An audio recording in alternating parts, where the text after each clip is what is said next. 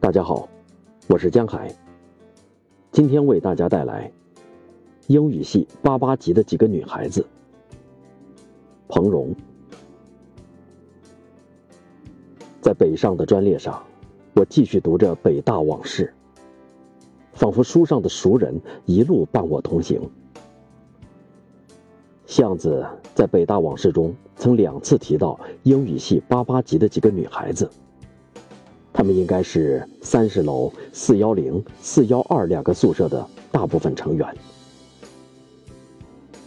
英语系八八级共有五十几个人，女生不止百分之七十。当时四幺零的成员有红、玉、怡、静、小蔡和我。静一般不参加集体活动，而四幺二的向、翔和大蔡。却强烈要求成为四幺零的候补成员。大菜和小菜同名，我们只好按他们的个头分出大小，以示区别。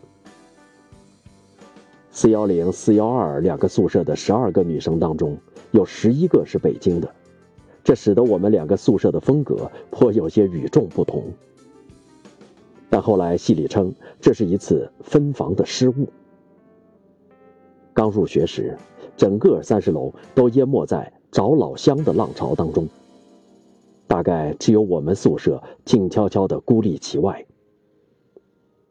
除了黄建刚、于小云两位老师先后代表英语系和系团委做过两次官方拜访，再也无人问津。